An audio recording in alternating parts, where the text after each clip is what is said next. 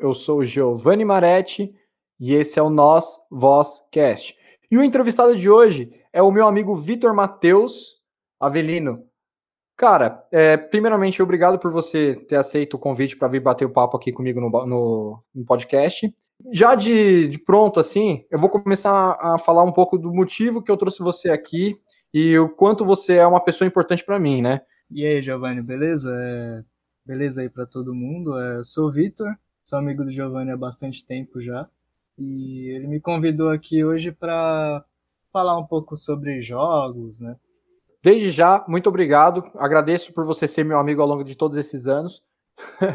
é, se tem uma coisa que segurou nossa amizade, além de, de todo o nosso. Ah, nós temos muitas coisas em comuns, ao mesmo tempo nós nos parecemos muito em muitas coisas, em muitos aspectos, mas também somos muito diferentes em muitas outras coisas, né? Mas o que temos em comum, a, é, a gente gosta muito, né? Por exemplo, jogos, jogos eletrônicos, é, games, eu acho que é, esse é o nosso mundo. Inclusive, eu fico pensando, né, que teve uma época no passado que o cara que jogava videogame, eu, eu tenho a impressão que teve uma transformação social em volta do cara que joga videogame, né, nos dias de hoje. Porque na época que eu comecei a jogar, quando eu era pequeno, assim, vai, 12, 10, 8 anos de idade, parece que é uma coisa, parecia que era um jogo, parecia que era coisa de fracassado, assim, né? Eu sempre tive, eu, parece que eu carreguei comigo ao longo da minha vida esse estigma, assim, né? Que a, que a população parece que coloca em cima do cara que gosta de jogar videogame. E eu também gostaria de perguntar isso para você, se você carregou esse estigma, se alguém de alguma forma é, fez isso com você também, se você se sentia assim, se você já se sentiu desse, dessa, dessa forma em algum, em algum outro momento da sua vida.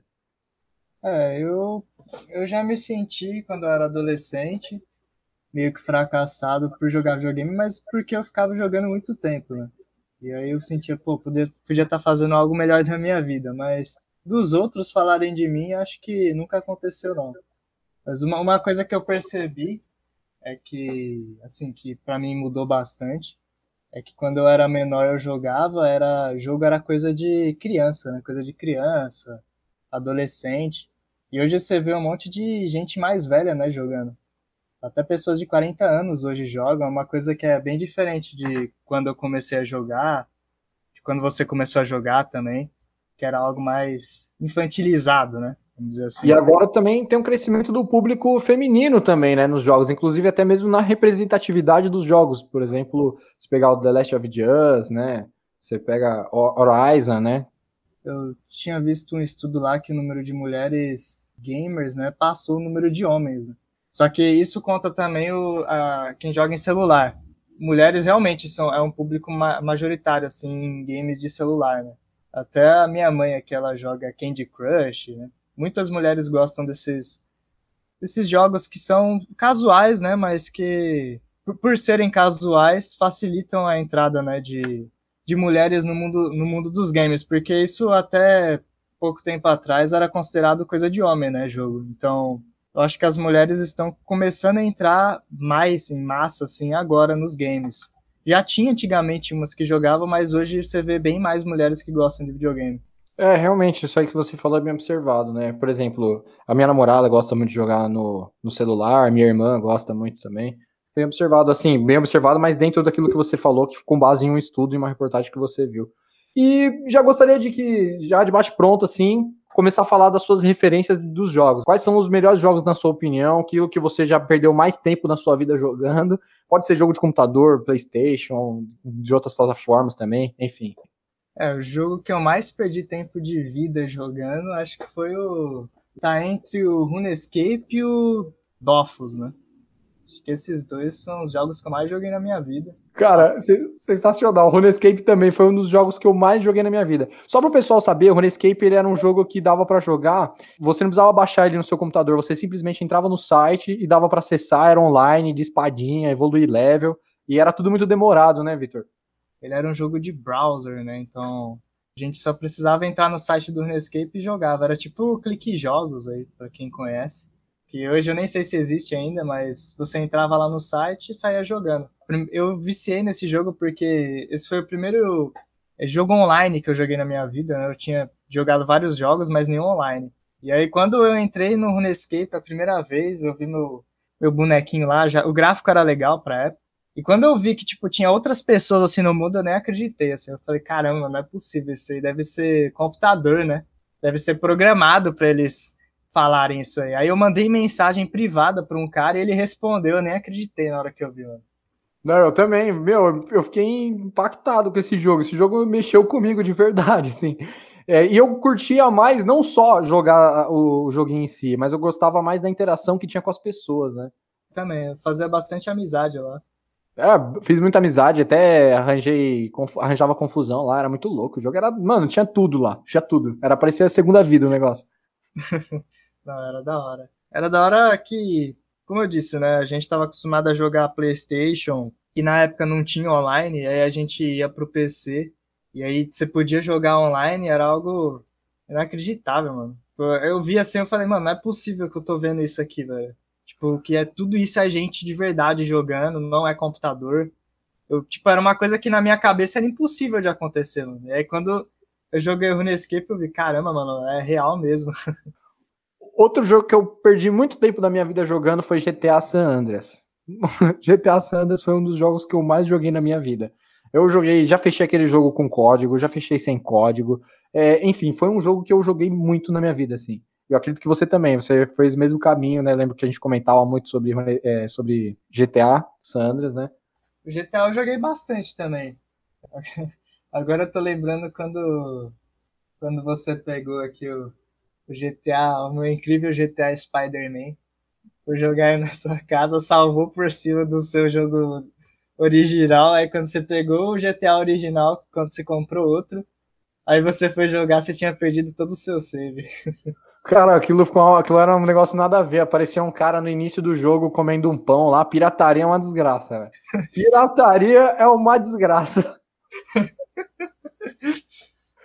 E outra, oh, você, você comentou, né, que oh, quando você viu o RuneScape, né, que todo mundo jogava online, você viu um novo mundo, assim, né, basicamente de interação, e eu também. Eu tive essa, essa mesma sensação quando eu vi o GTA 4 online. Aquilo mexeu comigo profundamente, cara.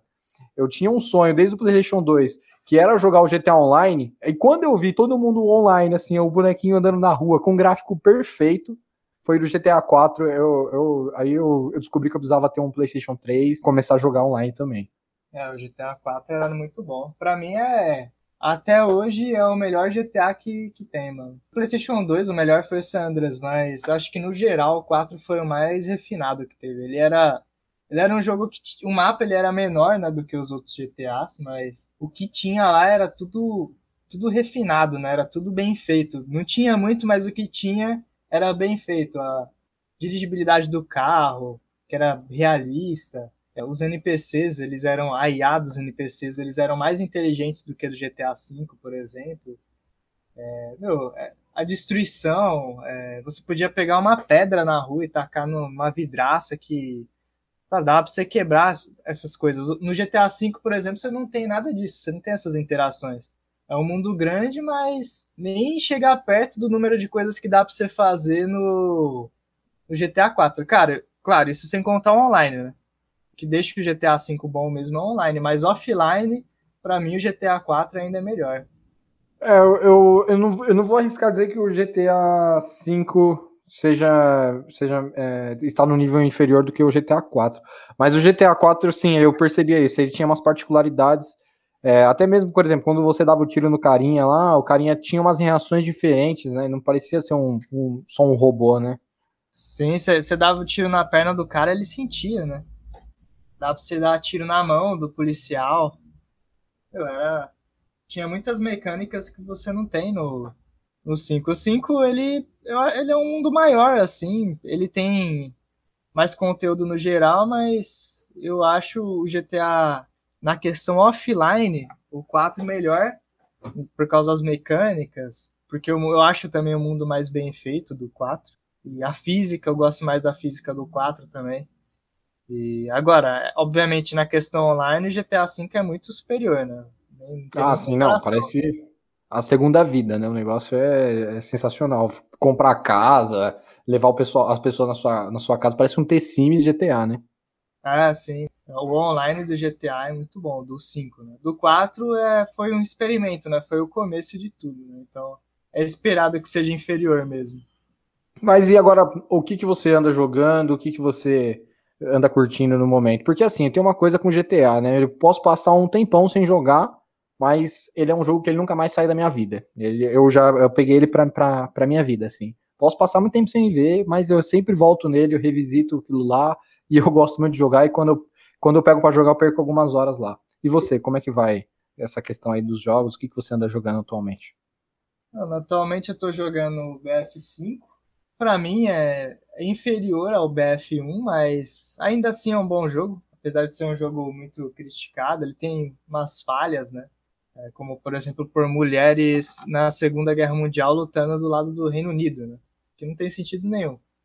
Ou até mesmo do lado japonês, né? É, tipo, nada a ver, né? Completamente sem sentido. Eu não sei nem se hoje o Japão tem mulheres no exército. Eu acho que nem hoje o Japão tem, né? Imagine na Segunda Guerra Mundial. É, realmente é surreal, mas a, a, o que vale é essa questão aí, né? Que eu acho que provavelmente a ideia é fazer essa questão da representatividade, incluir as mulheres nos games, né? Mas em questão de história é totalmente deturpado mesmo. É, sim, sim. Eu acho que va valeria eles colocarem as mulheres para inclusão, se, por exemplo, eles tivessem colocado lá também União Soviética, etc., porque na União Soviética tinha, né? Não sei se em outro país, né, tinha também, não sei se na Finlândia, os países escandinavos, mas eles colocaram em países que não tinha isso, né? Esse é o problema. É, referência histórica zero. É, então, por isso que foi muito criticado, porque as pessoas pensavam que ia ser um game histórico, né? O BF1 ele é um jogo mais histórico que o BF5, por isso que o pessoal acaba gostando mais. Mas o, o jogo, no geral, ele é bom, sim. Eu, eu gosto de jogar ele, é um bom passatempo. E... Não, eu também, esse jogo é sensacional. Inclusive, eu gosto muito de jogar, inclusive com você também. Você manja de várias coisas. E eu, eu, esse jogo é sensacional, eu gosto dele. Eu consigo perder horas com ele também. É, é um jogo divertido no geral. Acho que tudo bem, tem esse problema histórico, mas o jogo em si não é ruim, igual as pessoas falam aí. E, não, e na sua opinião, qual, qual, é o melhor jogo de aventura, assim, na sua opinião? O que, que você jogou que você achou que, cara, é, acertaram? Melhor jogo de aventura, eu acho que foi que eu joguei foi o Uncharted 4, mano. Eu acho que é o melhor jogo de aventura que eu, que eu já joguei. É muito. Ele é bom do começo ao fim em tudo. Em tudo. Não, esse jogo eu joguei, mas eu não, eu não fechei ele, né? Eu tenho, às vezes eu tenho esse problema. Eu começo a jogar um jogo e às vezes eu não, não termino. E você jogou, é um dos maiores jogadores de Crash que eu conheço, que eu particularmente conheço, não conheço mais nenhum outro. Você já platinou os, os quatro, né, em questão de troféu. Aham. Uhum.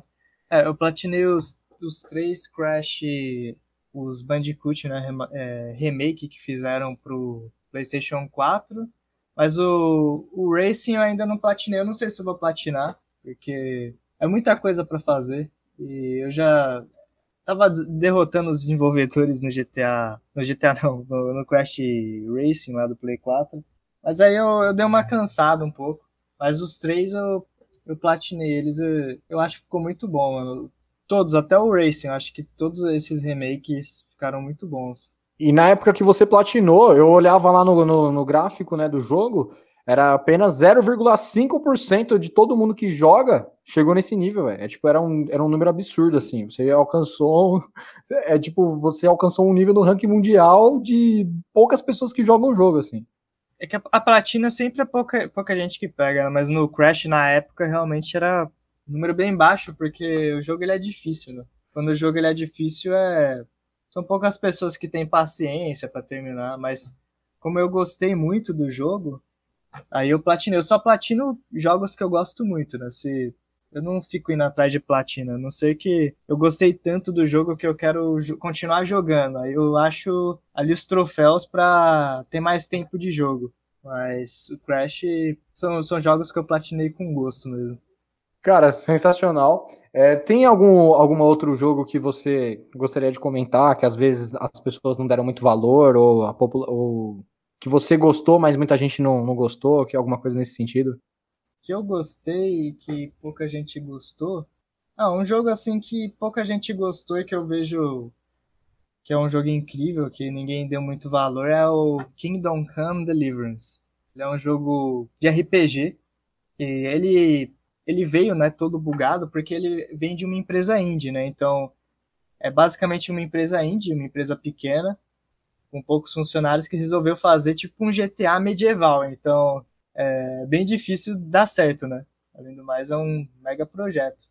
O projeto Mas, é ambicioso, né? Agora precisa ver a questão da aplicação, né? Sim, sim. E quando eles lançaram, o jogo ele veio muito bugado, né? Porque não tem como, né? Manter um, uma empresa tão pequena assim, criar um mundo tão grande, com tantas coisas para se fazer no jogo. Mas hoje em dia, né? É um jogo incrível. É tipo um GTA medieval, mais realista, né? Até as roupas que você veste interferem nas suas relações com os NPCs do mundo. É, se a sua roupa tá suja, as pessoas reclamam e a, o seu carisma desce no jogo. O combate ele é realista, foi simulado por pessoas é, reais, né? Pessoas reais que entendem de luta. Essas lutas medievais, elas simularam lá, né? Para pôr no jogo a, uma luta de espada. Então é bem. É muito bem feito nesse sentido. Mas é um jogo que ninguém dá valor. Eu acho que atualmente, para quem gosta de RPG, é um jogo que tem que ser jogado. Né? E na sua opinião, é, agora que você comentou de um jogo que veio de uma empresa, assim, de certa forma, independente, né? Que os caras chamam de indie, né? Se eu não me engano. Sim. É, na sua opinião, essas empresas estão chegando no mercado agora, estão respondendo? Você acha que falta muito para eles? Vocês acham que eles merecem oportunidade? Como é que é a sua opinião sobre essas empresas?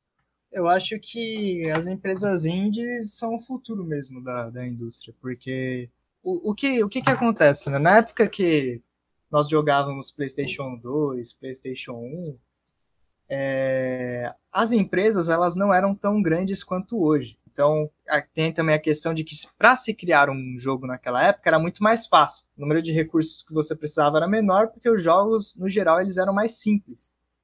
Então, você tinha muitas empresas que na época eram, eram consideradas AAA que arriscavam, eles inovavam, faziam jogos diferentes, por quê? Porque não era tão custoso quanto é hoje. Agora, o que acontece? Nos dias de hoje, todas as inovações de jogos estão praticamente surgindo de empresas indie. É, o próprio é, Fortnite, né, que é o jogo, eu acho que ainda é o jogo mais jogado do mundo, ele era uma empresa indie. Né? Eles inovaram, fizeram ali de um jeito que ficou tão bom que hoje é o jogo que é as empresas indies hoje são as responsáveis pelas inovações nos jogos. Né? Porque as empresas grandes, hoje, para eles criarem um jogo, eles precisam de muitos recursos e é muito caro para se produzir um jogo, né? Só... E a carga de responsabilidade que essas grandes empresas têm, né? Porque assim, como eles lançam um jogo que, que atendeu bem as expectativas do público, eles não podem relaxar, né? Sim. E tem a questão também, meu, você vê o quão caro deve ser para se criar um jogo hoje em dia, é só você olhar nos créditos, quando você termina o jogo, o número de gente que fez parte daquele projeto ali. É muita gente, muita gente mesmo. Não é à toa que hoje a gente consegue pular os créditos, né? Porque se ficasse vendo tudo ali, ia ficar uma meia hora só vendo crédito. É, é muito custoso. Então, o que acontece? As empresas grandes, elas não querem se arriscar a fazer um projeto novo ou algo inovador que eles sabem que pode dar, que pode dar errado. E qual que é o problema? O problema é que para eles, se der errado, eles perdem muita grana, porque é muito dinheiro investido. Então eles, o que que acontece? As empresas AAA hoje, que são as empresas grandes, eles fazem mais do mesmo sempre. Você pode ver, Assassin's Creed é tudo igual, né? Aquele Far Cry lá, Ubisoft no geral é tudo igual. A Bethesda, né, fica copiando aí também a o Skyrim, né? Até hoje eles usam engines parecidas com a do Skyrim.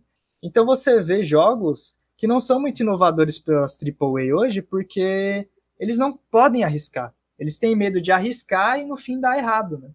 Por isso que hoje em dia essa questão está ficando para as empresas indies, né? Que são empresas pequenas. E só tem a ganhar, né? Porque assim, eles já estão lá, na, já estão no baixo, né? A única coisa que eles, que eles podem conseguir é ganhar. Só isso. Né? Sim, sim. Então, a, o, o que eles vão perder? Se eles perderem, né? Se, por exemplo, tiver uma empresa indie que fizer um projeto que não, não deu certo, pelos jogos serem mais simples, né, o, a perda não é tão grande, né? Se eles tiverem alguma perda. Então eles arriscam, eles podem, eles podem ter esse luxo de se arriscar fazer algo inovador. As empresas AAA não, é muito dinheiro perdido se o projeto dá errado. É muita gente envolvida. Planos para o futuro, o que, que você pensa, o que, que você se projeta? Pensa em comprar um novo console? O que, que você acha do PlayStation 5, por exemplo? É, eu acho que hoje o pobre no Brasil não, não vai ter que ficar com o Play 4 mesmo, se conseguir ainda ter o Play 4, né? Porque Meu, é só você fazer a conta, né? O PlayStation 5 tá ali em torno de 5 mil. Tá um pouco mais abaixo, acho que é 4 mil e pouquinho, mas eu vou arredondar logo para 5 mil. Aí você tem que ter o videogame, 5 mil. A televisão, porque para você rodar com a qualidade, né? Que o PlayStation 5, por exemplo, oferece, você precisa ter uma TV pelo menos 4K. Porque pra senão você... também você vai desperdiçar dinheiro, né? Porque se você não comprar televisão e só tiver o videogame, tá. Melhor ficar com, com da geração anterior, que é o PlayStation 4, né? É, sim, porque não adianta o videogame ter grande poder gráfico se a TV não tem, né? A TV não vai mostrar o gráfico. Você tem que comprar, vamos lá, o videogame 5 mil, TV 2.500. Jogo, cada jogo, né? É, lançamento aí, 350 reais. PlayStation Plus, mais uns 130, por aí. Como é que, como é que você, você compra um negócio desse? Você vai pagar 8 mil reais para ter um videogame? É o preço, é, é o preço de uma moto. Como é que você compra um videogame? Não tem como, cara. Até um carro, né? Que antes andava de Corsinha aí, o meu Corsinha custava 6 conto, né? Tá, tá, de acordo com essa conta aí, o Corsa ainda tá mais barato, né? O Corsinha é 94, 97. É, sim, é realmente absurdo, né? Tipo, o, o, videogame sempre foi, na verdade, não sempre. Na época do PlayStation 2 e PlayStation 1, os pobres também tinham acesso, né? Porque era mais barato e você tinha pirataria no meio. O, a partir do PlayStation 3, o, o, videogame voltou né, a ser artigo de luxo, né? Artigo para pessoas mais abastadas na vida. E... e... agora que você tocou nesse assunto, né, de que o PlayStation 3 era artigo de luxo, foi no, no momento da minha vida que assim, eu não tinha dinheiro para comprar jogo, porque eu era um estudante, e eu tinha só três jogos, assim, né? E eu trocava muito, né, pela internet. Eu entrava, entrei num site chamado Troca Jogos, que era da UOL, era tipo um Facebook, só que de trocar jogos, né? Cara, e depois eu comecei a, a, pegar gosto pela ideia de trocar jogo pela internet. Tipo assim, eu mandava os caras de Americana, é, interior do Brasil inteiro, tipo Bauru, é, é Campinas. Aí depois começou, começou a mudar, né? Para mim começou a ir para os outros estados, começou a ir para Minas, já chegou e eu trocava jogo com um cara do Rio de Janeiro. Aí depois começou a criar um outro entretenimento para mim, assim. Mas é ah. interessante ah. isso que você falou, né? Sobre os jogos serem artigos de luxo, mas na época do PlayStation 3 ainda tinha o Xbox, né? Que ele cumpria essa função social aí de democratização dos jogos pela pirataria, né? Se é que posso dizer isso. Né? Sim, por isso que o Xbox ele vendeu mais, né? Na época do PlayStation 3 no Brasil do que o próprio PlayStation 3. A venda aqui foi melhor do Xbox, exatamente por, pela acessibilidade, né? As pessoas conseguiram ali, como era pirata, elas conseguiam comprar os jogos, né? Não adianta você ter o um videogame e não poder comprar jogo. Os jogos, essa questão de trocar jogos, ficou bem popular com o pessoal de PlayStation porque não tinha, né? Não tinha pirataria. Como eu disse, é muito caro, né? Os jogos. Naquela época era caro, né? Hoje tá pior ainda. Então é. E é uma coisa que vai acabar no futuro, né? Já que cada vez mais está sendo digitalizado, eles estão já com planos, né, de acabar com a mídia física.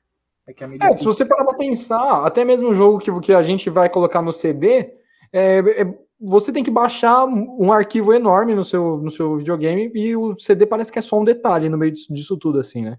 Sim, porque tem atualizações, né? Então eles. É, o CD normalmente ele é o jogo base, né? ele não tem atualizações. Aí quando você coloca no videogame, o videogame identifica as atualizações e faz a atualização pro, pro seu videogame para você jogar sem bug nem nada. E provavelmente as mídias físicas vão acabar em breve, né? Então vai ficar ainda pior no Brasil, né? Porque nem trocar jogo você vai conseguir mais. É tanto que você, se você ver bem o, o, Play, o PlayStation 5, eles lançaram duas versões de PlayStation. Eles lançaram uma que era digital e outra que é digital e física, é que é mais cara. Então eles estão promovendo ali para você comprar o que é só digital para exatamente acabar com o uso de CDs, né, de DVDs.